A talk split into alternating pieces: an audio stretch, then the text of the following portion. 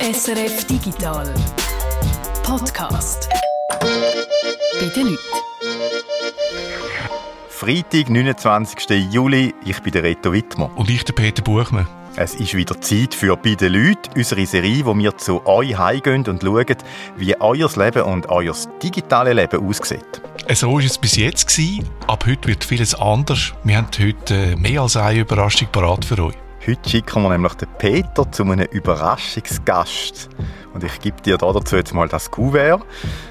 Da drin findest du so eine Anweisung, äh, Schritt für Schritt, wo du hin musst, bis am Schluss dann bei unserem Überraschungsgast bist. Also ich mache jetzt mal das Kuvert auf. Und da hat noch ein Kuvert drin, da steht drauf Olten. Da musst du jetzt eben zuerst einmal auf Olten und dann kannst du das nächste Kuvert aufmachen. Also gut, dann mache ich mich jetzt auf den Weg und gehe mal zuerst nach Olten.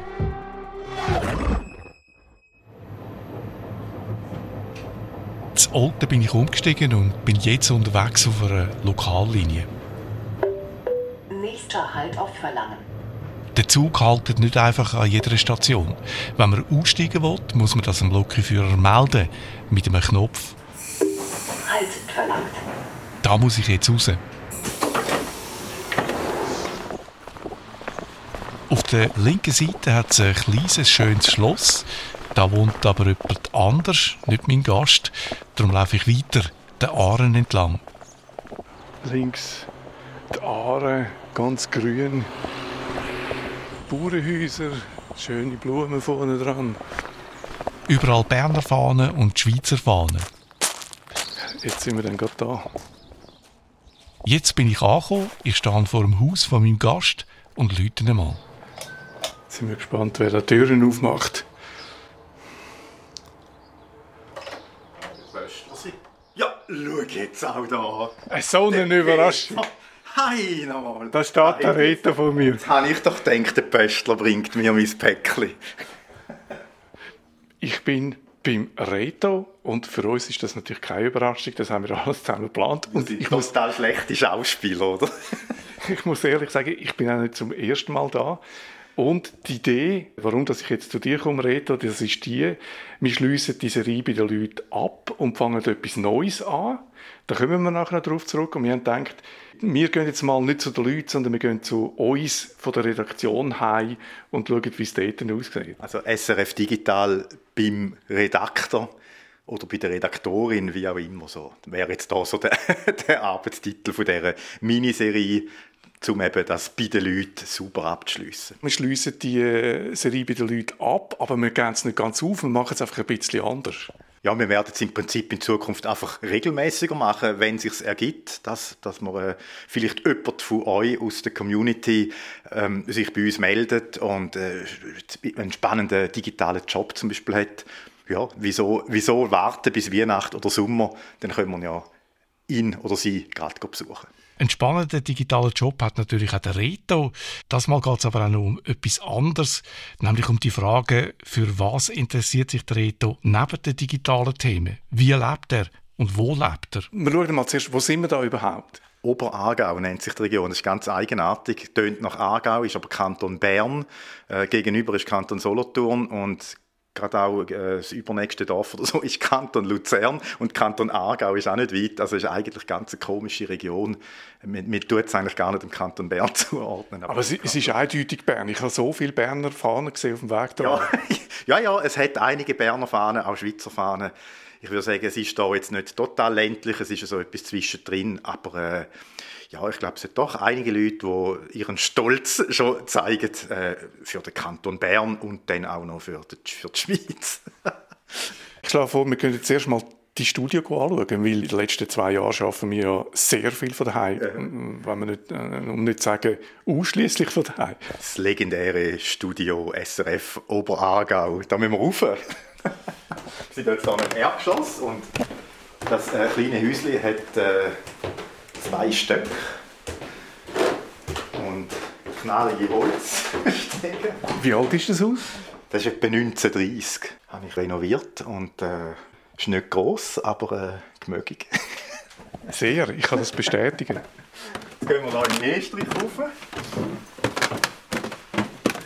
Da oben habe ich das Studio eingerichtet. Da ist unter dem Dach jetzt. Und du siehst da, es ist bei vielen alten Häusern sieht man ja direkt an die Ziegel an.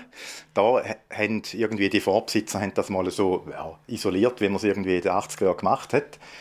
Das heißt aber nicht, dass es da im Winter nicht kalt ist, weil es ist nicht angeschlossen da oben an die Zentralheizung. Es hat da zwar einen Holzofen, aber wenn ich so irgendwie fünf Minuten Sendung mache, live von da oben, dann tue ich den natürlich nicht extra anwerfen, weil das, ja, das geht zu lang. Und dann ist es, also im Winter habe ich dann auch schon die Jacke, die Skijacken oder so angezogen, um da dann äh, senden, weil es ist dann vielleicht 10 Grad oder so. Und im Sommer ist es dafür dann doch angenehm, sagen wir warm, wohltemperiert. Wenn wir den Podcast aufnehmen, dann sehe ich äh, dich ja, oder wir sehen ja. das einmal über Video und ich kann, ich kann mich gut erinnern, wie du im Winter einmal da gesessen bist nicht gerade in der Skijacke. Nein, aber nein, nein, aber einfach vielleicht einen dicken Pulli. Oder, oder wenn, du noch, wenn du noch etwas nicht gerade hast müssen vorbereiten dann habe ich auch schon gesagt, du, jetzt gehe ich einfach noch mal schnell ab an die Wärme. genau. Also, da jetzt, das ist jetzt mein legendäres Studio.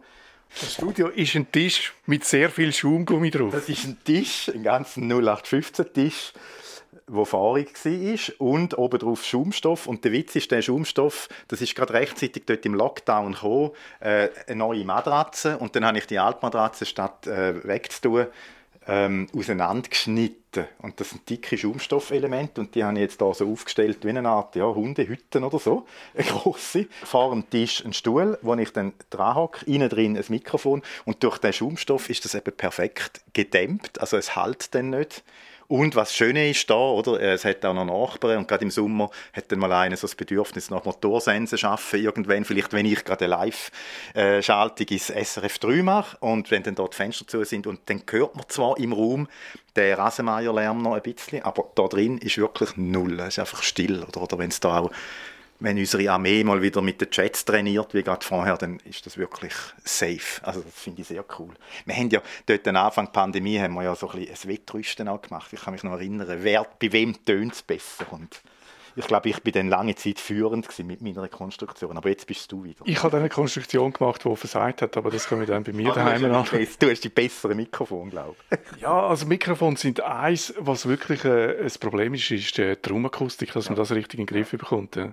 Ich habe die ganze Konstruktion am Anfang auch äh, im Keller unten gehabt, dort hat es noch so eine kleine Sauna, das ist auch noch recht cool, dann tut das, der Raum an sich auch noch abschotten, aber dort... Äh, es ist ja wärmer als hier oben es ist auch wärmer und dort habe ich wirklich keinen Witz einmal eine Treffpunktsendung gemacht im Winter. Das ist eine einstündige Sendung auf dem SRF 1, immer live verbunden in dieser Sauna noch. Und dann habe ich dann also wirklich kurz den Sauna auf der Sendung so mal angeheizt und habe dann irgendwie relativ schnell 40 Grad drin gehabt und dort die Sendung gemacht. Wir machen dann nicht nur den Podcast, wir machen Beiträge für alle Radiostationen und wir schreiben Artikel für online. Und äh, viele von diesen Beiträgen fürs Radio, die sind live. Die sind live, da haben wir eine App für auf dem äh, Notebook oder auch auf dem Handy. Und mit dieser App können wir uns verbinden in jedes beliebige Studio vom Haus SRF. Und wenn man es dann so eingerichtet hat mit so guter Akustik, dann tönt es dann eigentlich so, wie wenn wir vor Ort im Studio hocken und mit der Moderatorin wir, wir reden. Das einzige Problem ist noch das Delay, was manchmal ja, wenn man so jemandem ins Wort fallen das ist ein bisschen schwierig. Dort äh, äh funktioniert es nicht so. Also so angeregte Diskussionen jetzt über das Tool, das funktioniert nicht so. Darum haben wir für den Podcast setzen wir auch etwas anderes ein, wo man eben kein Delay hat, wo man auch zu dritten oder zu vierten sogar Diskussionen äh, führen Und so ist, wie wenn wir in einem Studio zusammen so irgendwie um einen Tisch hocken. Wir tun ja unsere Beiträge fürs Radio vor allem äh, Skripte, sagen wir dem. Also wir schreiben die Texte im Dialekt mehr oder weniger ausformuliert. Kommt ein bisschen auf die Leute drauf an. Machen es nicht alle gleich. Weil wir halt zu wenig Zeit haben. Wir haben nur etwa zwei Minuten vielleicht, wo man äh, den Inhalt muss überbringen muss. Und da kann man nicht gross wie sonst in einem Vortrag frei reden. Man muss sich das wirklich genau einteilen. Und manchmal will der Moderator oder die Moderatorin noch etwas dazwischen fragen. Und das geht nicht so gut. Das ist dann schwierig, weil man das auch nicht merkt. Äh, dass vor Ort, wenn man jemanden anschaut, dann merkt man irgendwie schnell so die Hand heben oder so, hey, ich frage jetzt noch etwas dazwischen oder so und das geht halt da nicht. Im zweiten Stock unter dem Dach also am Reto sein Studio. Und vom Studio aus sieht man direkt auf seinen wunderbaren Garten. Ein Garten, der mehr an einen kleinen Park erinnert. Der ist sensationell, der Garten. Das ist eben schön, es ist so ein kleines Haus und der Garten dafür umso grösser, gibt auch sehr viel Arbeit. Ähm, aber als ich hier angekommen bin, ist das einfach alles mit Brombeeren bewuchert und äh, kein Bäume, nichts. Und ich habe dann da äh, verschiedene Sachen äh, gepflanzt. Die Weide, die irgendwie innerhalb von fünf Jahren 20 Meter hoch geworden ist. das ist sensationell. Nicht bützelt, aber es ist auch nicht total verwildert. Es ist so gepflegte Wildnis, würde ich dem sagen. Oder? Also ich tue auch nicht immer dann alles mähen oder so, lade das Gras manchmal auch stehen und tue noch einen Teil mähen. Unten ist der sogenannte Klostergarten und dort hat es ganz viele verschiedene Kräuter, wo gerade jetzt so für Salat und so ist das super, da kannst du immer eigene Kräuter oder in Soße rein tun. Und da unten kommen jetzt wieder die Gurken. Das machen wir jedes Jahr. Die, da hast du dann jeden Tag eine Gurke, die du kannst essen Also das ist der Ausblick von deinem Studio? Das ist eigentlich mein Studioausblick, genau, vom, von dem äh, zweiten Stock da oben. Mhm. Gut, ich würde sagen, wir gehen mal runter schauen. Du hast im Keller unten hast du auch noch... Äh... Sind wir gerade voll im Keller, oder? Genau, ganz, jetzt sind wir ganz oben, jetzt gehen wir ganz runter, oder? Ah, da jetzt noch eine interessante Kiste, aber da fangen wir jetzt glaub, nicht damit an. Da liegt zum Beispiel noch ein eines von meinen ersten Modems drin. so, so gross von der Fläche her wie ein, ja, was soll ich sagen, ein grosses Buch, oder? Wahnsinnig. Ja, wirklich ein A4-Buch fast. Ein A4-Buch, ja. Und, und US Robotics steht drauf. Das ist da hinten hat noch die riesigen Anschlüsse. Und das ist irgendwie Anfangs 90er Jahre 14,4 oder so. Etwas, glaube Geschwindigkeit, keine Ahnung mehr. Also, da habe ich noch aufgehalten. Da habe ich noch so ein paar andere Sachen, aber ja. Erster MP3-Player und so.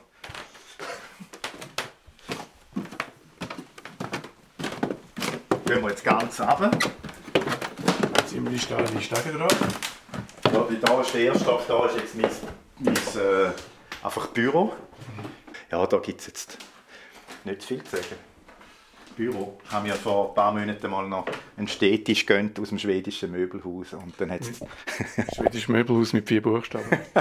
genau, wo wir auch schon besucht haben und zum Beispiel darüber berichtet haben, wie die ihr Lager inventarisieren mit den Drohnen. Das könnt ihr nachlesen. Das ist ein spannender Beitrag vor ein paar Monaten. Jetzt sind wir im ersten Stock und gehen nochmal eins runter. Ja. Da wohnt man, da ist die Küche, oder? das ist ein einziger Raum. Das sind vorher drei so kleine Räume gewesen, und da habe ich dann die ganzen Wände rausgerissen und jetzt ist es ein einziger Raum. Und, äh du hast mir vorher gesagt, das war kein Bauernhaus. Gewesen. Nein, das ist kein Bauernhaus, nein. Das ist äh, ganz, ja, ist noch speziell, wenn man auf der Karte von 1930 schaut, dann ist das eigentlich ganz allein gestanden. Aber nicht ein Bauernhof, ja. Das vorne hat es ja noch so Bauernhöfe. So. Ein sehr ein grosser, schöner Bauernhof. Also was da hinten hat, ist natürlich noch ein Stall und gegenüber hat es Kühe am Abend jetzt über Nacht kommt dann noch so ein bisschen Alpenfeeling auf. Also mit Glocken? Die hinteren haben Glocken, die vorderen äh, nicht. Die wären, also das wäre ein bisschen, ein bisschen laut, ja. Aber die hinteren haben, ja, die gehört man dann so ein bisschen bimmeln. Das ist... Was wir jetzt gerade kurz bimmeln gehört haben, war glaube ich eine Bierflasche. Gewesen. Wo? Hast du Bierflaschen von mir? Aha, also ja, Bierflaschen hat es da ein paar. Mit dem Fuß dran. Mit dem Fuß dran. Da, da hat es ein paar leere Harris und Bierflaschen, weil wir sind natürlich da noch in meiner Brauerei. Also die, die den Podcast äh, regelmäßig hören, die überrascht das wahrscheinlich nicht. Der, der Reto ist ein Bierbrauer. Du hast eine Ausbildung gemacht als Sommelier und du tust schon seit Jahrzehnten, kann man sagen, tust du Bierbrauer. Ich habe in den 80er Jahren mal den Versuch gemacht, während, dem, äh, während der Kante Bierbrauen, wo es noch keine Online-Shops hat, um die ganzen Zutaten zu kaufen. Äh, wirklich crazy. Und hat dort eine eigene Steuerung noch entwickelt, um so einen alten Kochtopf, der auf einer Herdplatte gestanden ist, dass der so bestimmte Temperaturen angefahren und dann gehalten hat für eine gewisse Zeit. Ähm, also da gibt es noch ein Video davon, wirklich äh, crazy. Und äh, ich habe dann vor etwa fünf, sechs Jahren äh, das wieder ernsthafter gemacht und äh, habe jetzt hier eine kleine Brauerei da unten.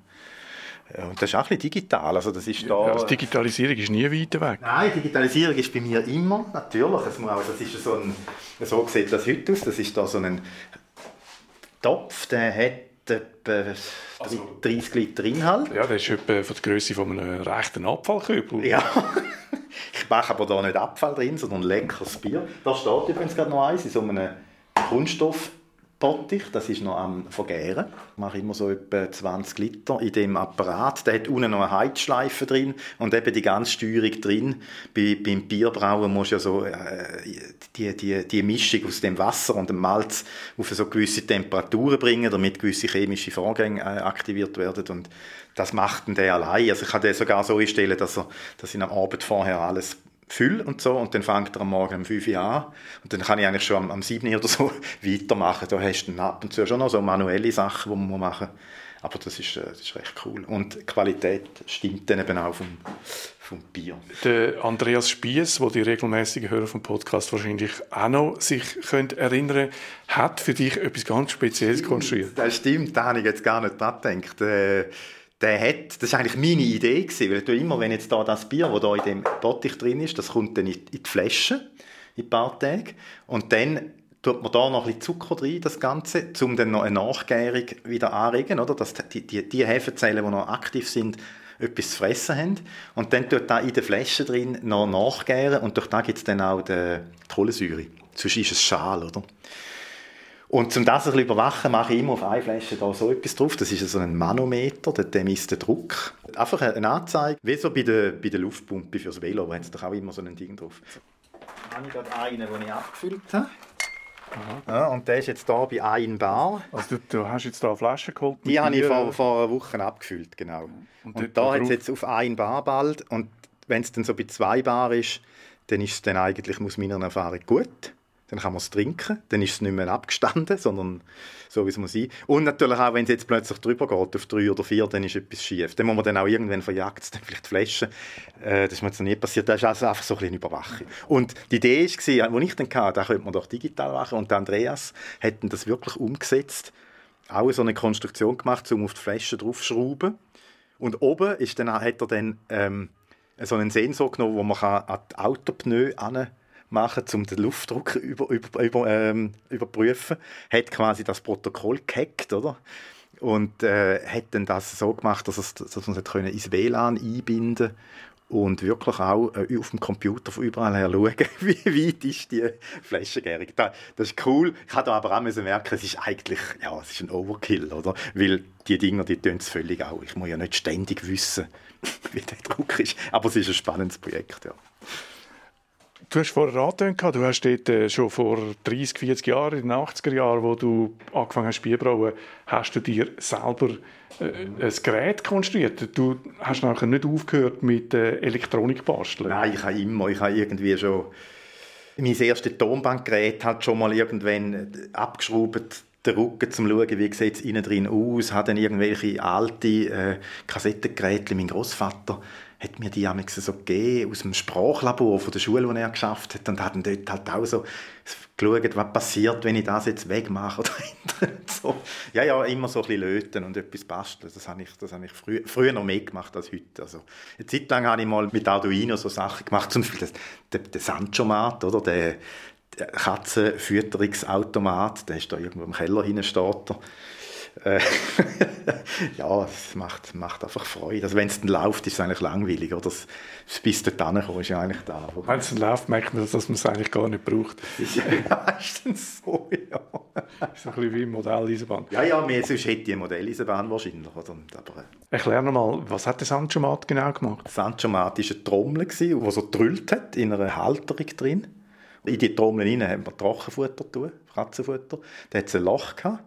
Und dann hat es einfach immer einmal gedrüllt und wenn das Loch unten war, ist es in so eine Regenrinne, habe ich dazu genommen, und aus deren ist es dann in einen Napf rein. Immer eine Portion. Und das Ganze hat man eben starten, eine Umdrehung mit einem Anruf auf ein altes Handy.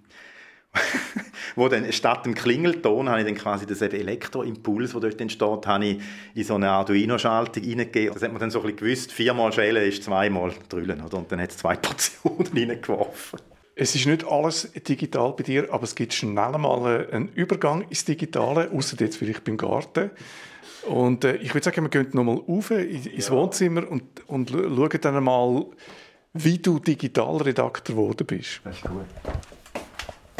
Muss ich da noch Licht abmachen? Nein, nein, nein, ja, nicht einfach. Das, macht, das ist auch alles gesteuert selber. Nein, es hat da wirklich nichts mehr digital, es ist einfach ein paar alte Geräte da hinten. Ja, die Heizung ist vielleicht noch. Das ist übrigens die Heizung, falls dich interessiert. Gell? Ich kann dir den draussen noch schnell zeigen. Du hast deine Ölheizung durch eine Wärmepumpe ersetzt. Ja, Das das ist war bis vor zwei Jahren eine Ölheizung noch. Gewesen. Die ist eigentlich super gelaufen. Eine ganz eine alte, völlig analog. Auch einfach ein- ein- einschalten, ausschalten. Und äh, ja, ich habe dann gedacht, komm, lass doch die so lange laufen, wie sie noch läuft, oder? Weil klar, es ist Erdöl, das ist nicht wirklich gut, aber ja, so eine neue, eine neue Heizung braucht ja auch Energie in der Herstellung und so. Also manchmal ist es ja besser, du hast noch alte Geräte einfach laufen. Habe dann aber gleich gefunden, jetzt komm, ah. Und ja, ich muss sagen, jetzt heute, wenn man jetzt den Ölpreis anschaut, ist, glaub, und vor allem, wenn du heute jetzt willst, eine Wärmepumpe, da, da wartest du irgendwie ein Jahr, hat mir letztes jemand gesagt. Und, also es ist recht krass. Ja, ist, ist ein guter Moment gerade noch gewesen. Ja, und da übrigens auch noch mein Internet kommt da unten rein. Das ist vielleicht auch noch speziell bei so alten Häusern, oder? Das finde ich noch, da siehst du es noch, oder? Also, da, da Du, du bist ja der Spezialist bei uns für äh, Leitungen und äh, ja, ja, ja, ich kann dir das schnell erklären, wie das da... Da ist Fernsehkabel. Das ist fast so dick wie so ein äh, Wasserschlauch, oder? Das kommt da von außen rein, das sieht man da noch richtig. Da siehst du bei neuen Häusern siehst das ja gar nicht mehr so.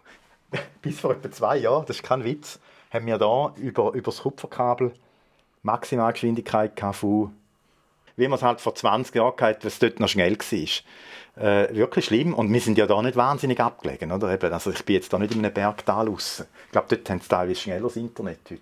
Und dann ist vor zwei, drei Jahren, haben da vorne plötzlich, ist noch halb mein Grundstück bei der Garage, haben sie einfach einen äh, äh, mit einem Bagger also irgendwie die Straße aufgerissen.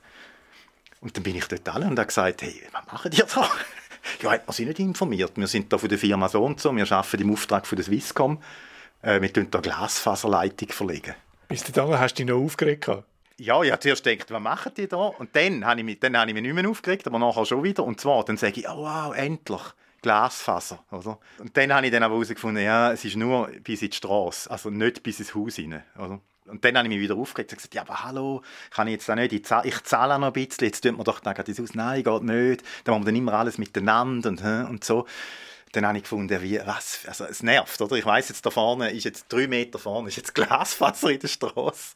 Ich habe es nicht im Haus, aber ich muss sagen, immerhin, und das ist doch ein Fortschritt jetzt, äh, durch da, dass mein Kupferkabel relativ jetzt nur kurz ist, also die, der, nächste Verteiler ist wirklich irgendwo gerade da vorne, habe ich jetzt quasi das Maximum, was da mit der Vectoring-Technologie kannst rausholen, also 500 Megabit und das ist schön 100 Megabit Upload immerhin, oder?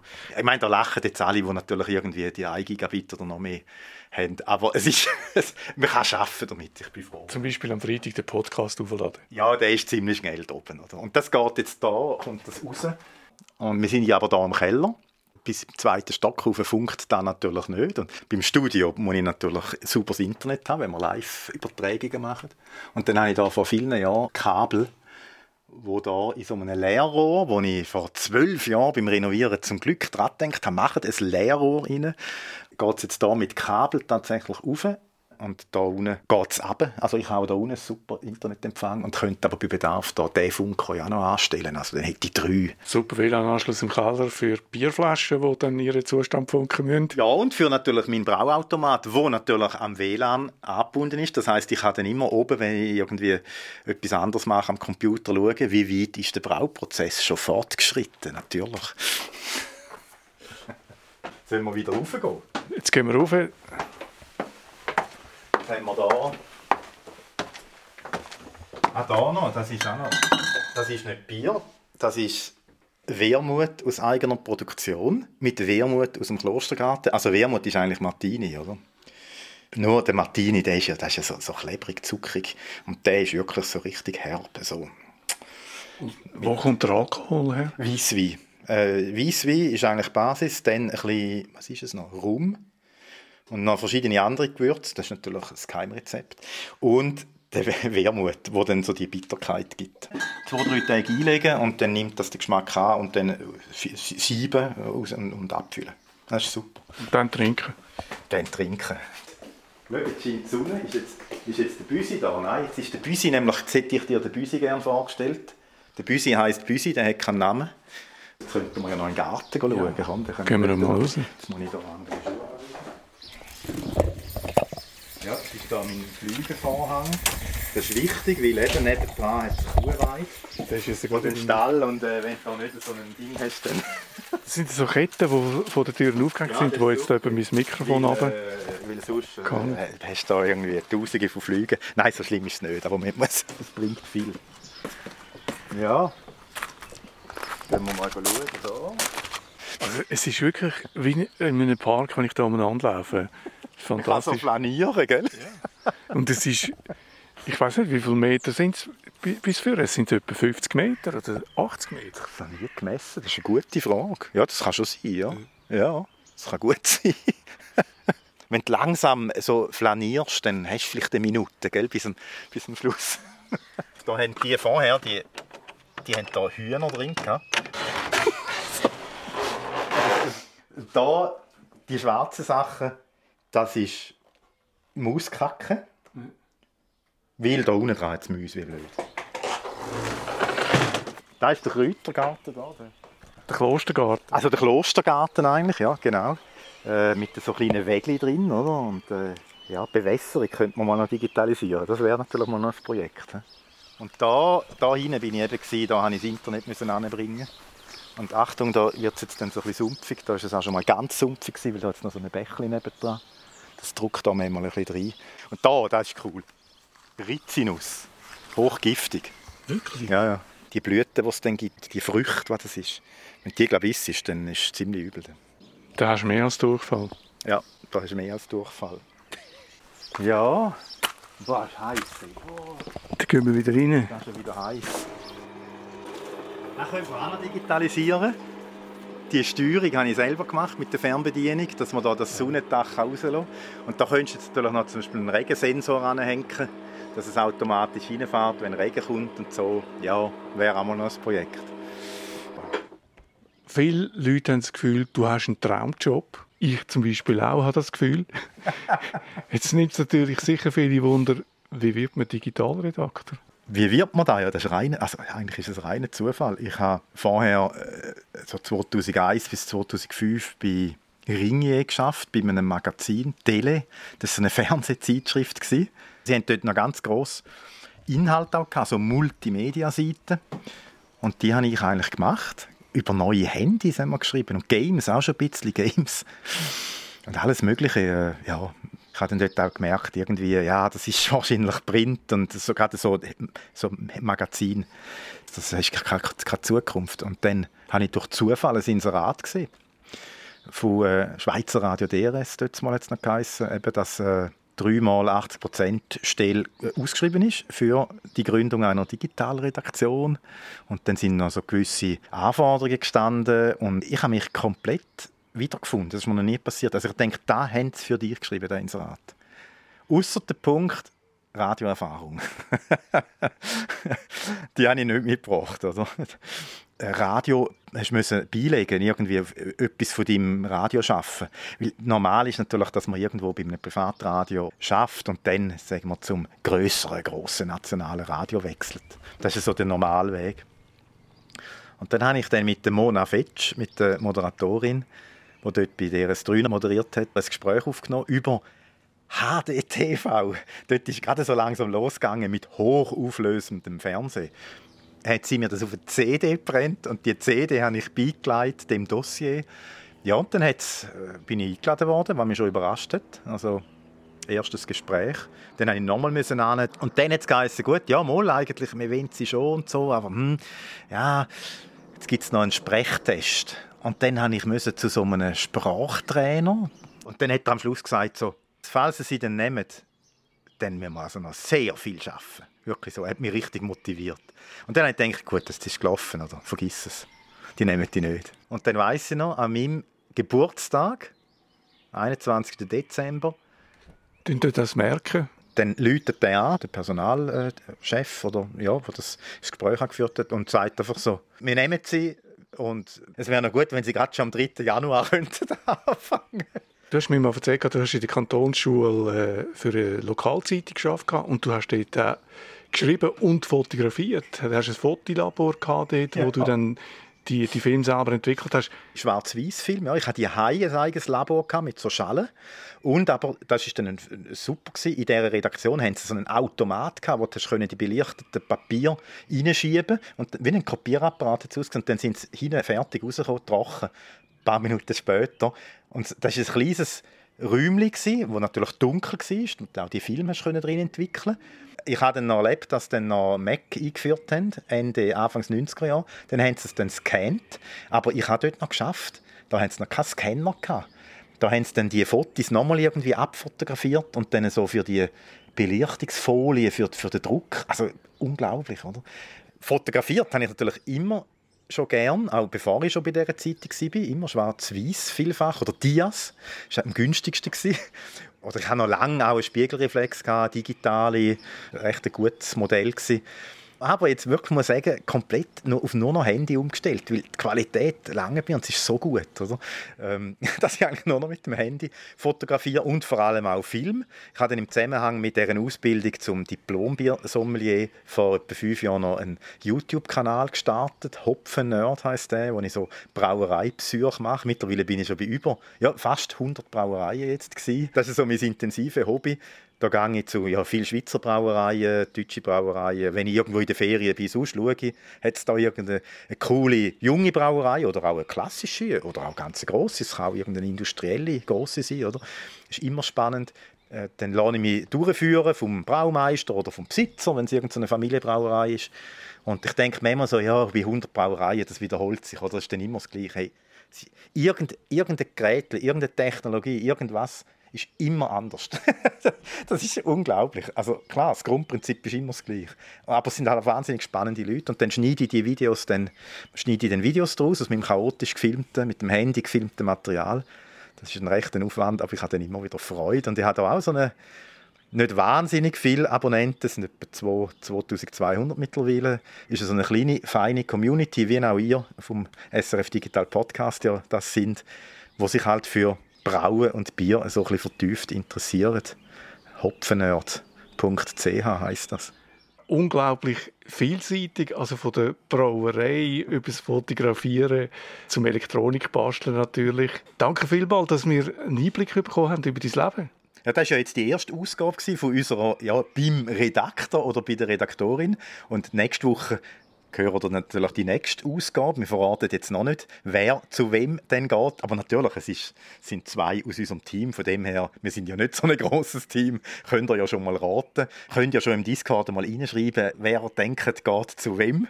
Es gibt tolle Preise zu gewinnen, zum Beispiel eine Flasche Wermut. Eine Flasche selbstbrautes Bier vielleicht von mir, könnte ja durchaus versprechen. Und dann einfach schauen, wie wir das machen, ohne dass ich da ein aufwendiges Päckchen äh, packe. Oder eine Flasche Wermut, genau, das könnte man machen. Oder mit mir ein Bier zusammen verkosten oder so. Auf jeden Fall, das wird lustig, da lernen wir dann wieder äh, so ein bisschen den Werdegang von jemandem von uns kennen und wie so sein Umfeld ist. Wir haben ja auch noch zum Beispiel äh, zwei Papis, das wird dann sicher auch noch sehr spannend. Da wird man dann auch ein bisschen mehr über die Thematik Kind reden. Danke fürs Zuhören. Bis zum nächsten Mal.